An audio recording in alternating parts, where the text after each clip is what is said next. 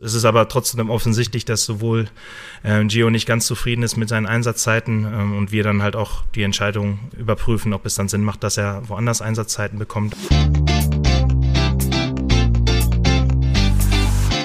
BVB Kompakt. Dein tägliches Update immer um 5.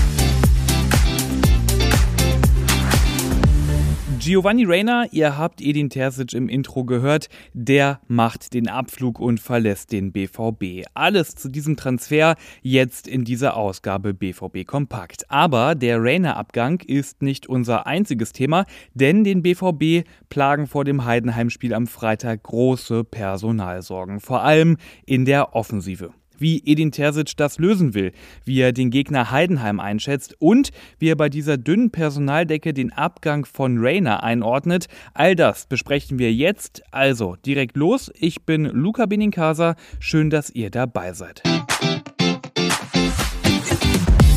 Ja, und bevor wir zum Gegner Heidenheim und all den Verletzten kommen, dann müssen wir natürlich über die brandaktuelle News sprechen, über Gio Reyna. In der Ausgabe gestern, da habe ich euch ja noch gesagt, dass wahrscheinlich kein Deal zustande kommt.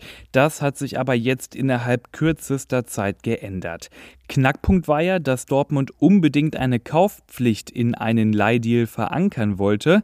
Davon ist Dortmund jetzt aber abgerückt. Es gibt andere Pläne mit Rainer und die sind folgende. Rainer, der wird verliehen für den Rest der Saison nach England zu Nottingham Forest und eine Kaufoption, die gibt es nach unseren Informationen nicht, aber der BVB, der hat sich trotzdem darauf eingelassen, weil Nottingham Forest eine Leihgebühr bezahlt, die ist eine Million Euro hoch und Nottingham Forest bezahlt das komplette Gehalt von Gio Reyna. Und bei diesem ganzen Konstrukt spielt auch noch eine Rolle, dass Rayner seinen Vertrag bei Dortmund jetzt doch verlängert hat. Der lief ja ursprünglich bis 2025 und jetzt halt bis Sommer 26. Und all das, also Rayners Vertragsverlängerung und die Laie nach Nottingham, das hat Dortmund jetzt um 22 Uhr ja, ich glaube, Viertel nach zehn war es, auch offiziell verkündet. Und all das ist, finde ich, auch ein ziemlich schlauer Schachzug, denn wenn Reina immer noch wechseln will im Sommer,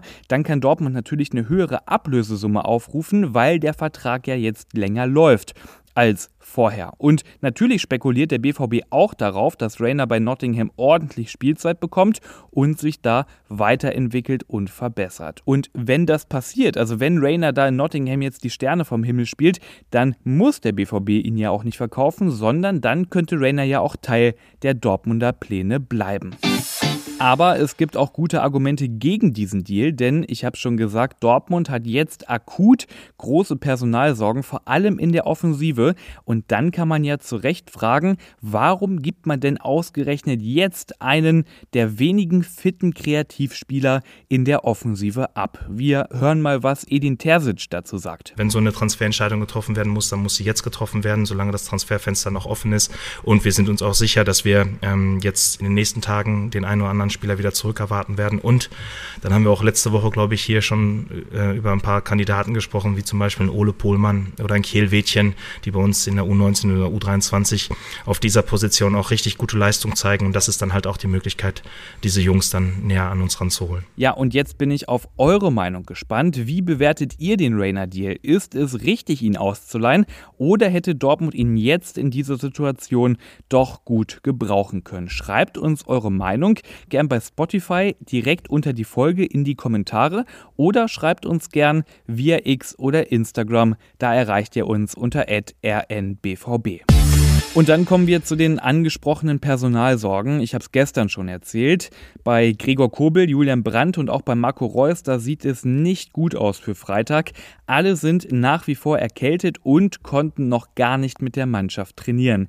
Aber das war es noch nicht mit den schlechten Nachrichten. Jaden Sancho konnte jetzt auch die letzten beiden Tage nicht mit der Mannschaft trainieren, weil er ein bisschen muskuläre Probleme im Adduktorenbereich gespürt hat, was jetzt auch nicht verwunderlich ist nach der langen Pause, die er dann hatte. Und da werden wir jetzt gucken, da werden wir jetzt kein allzu großes Risiko gehen und werden auch schauen, wie sich das entwickelt für die nächsten beiden Tage, um dann die Entscheidung zu treffen, ob er mit nach Heidenheim kommt oder nicht. Immerhin, Rami Benzobaini, Mats Hummels und Emre Can, die werden auf jeden Fall gegen Heidenheim mit dabei sein.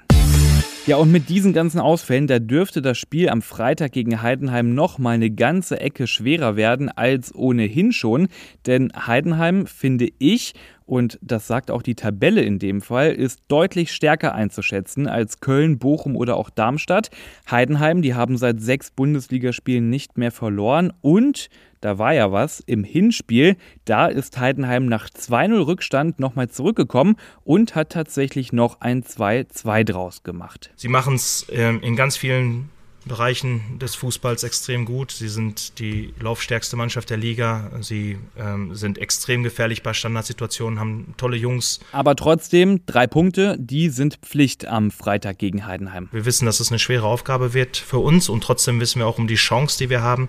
Das ist der, der Grund, wieso wir da hinfahren, weil wir da gewinnen wollen und da, darauf bereiten wir uns richtig gut vor. Und nur mal angenommen, das klappt mit den drei Punkten am Freitag, dann würde Dortmund zumindest mal vorübergehend auf Platz 3 springen.